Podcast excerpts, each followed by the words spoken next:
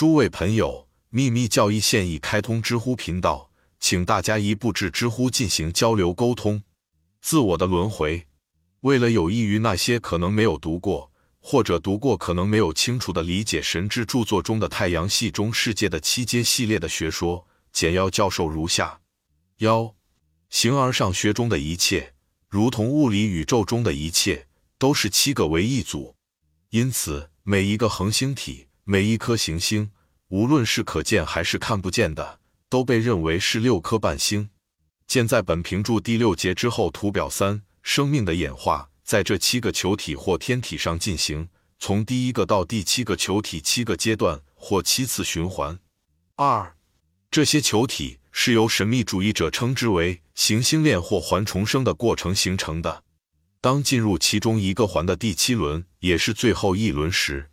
最高的或第一个球体 A，其后紧跟着所有其他球体，直到最后一个，而不是进入一个某种休息期，或者像前几轮一样晦暗开始消亡。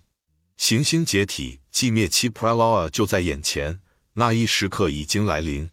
每个星球都必须将其生命和能量转移到另一个行星。见下图二，月球和地球。三，我们的地球。作为其无形的高级同伴星球的可看见的代表，它的领主或原则见图表幺，像其他星球也一样，必须经历通过七个阶段。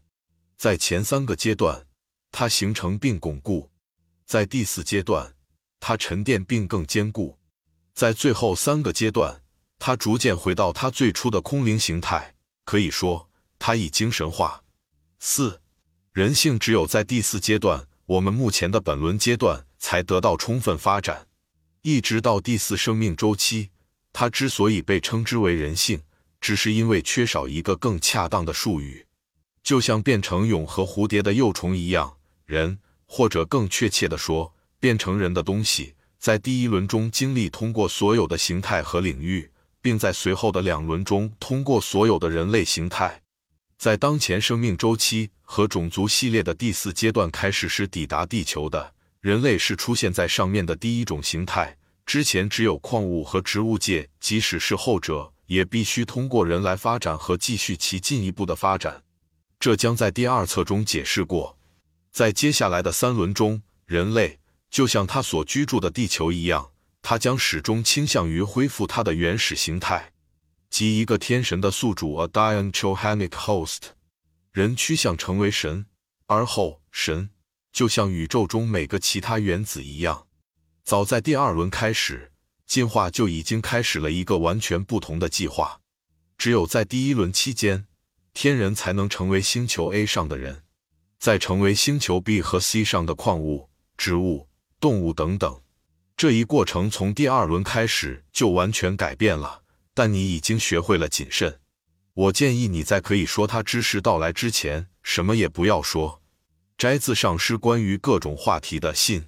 五星球低我们的地球上的每个生命周期都由七个根种族组成，它们以空灵缥缈开始，结束于肉体和道德上双重发展的精神，从地球伊始环绕到结束。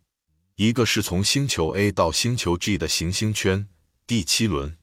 另一个是地球圈或陆地的，这在《密宗》一书中有很好的描述，暂时不需要进一步说明。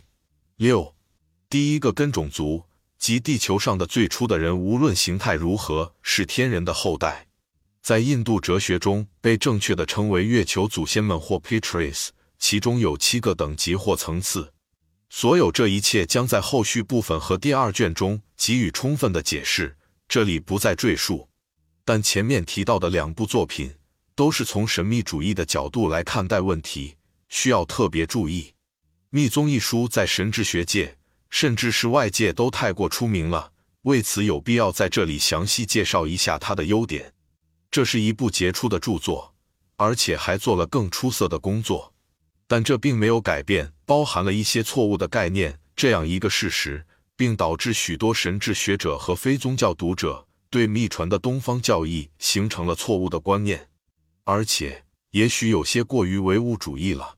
后来的人试图从一个更理想的立场来呈现古老的教义，转移星光体中和来自星光体的一些神事，以呈现部分集自大师思想的一些教导，但不幸的是被误解了。这部著作也谈到了地球上早期人类种族的演变，并包含了一些哲学特性的精彩篇章。但到目前为止，这只是一个有趣的、些许神秘的传奇故事。他的任务失败了，因为不具备正确翻译这些神事所需的条件。因此，如果我们的书就相关主题在一些细节上与早期的描述相矛盾，读者也不必惊讶。在本书中，我们不涉及其他星球，除了偶然提及。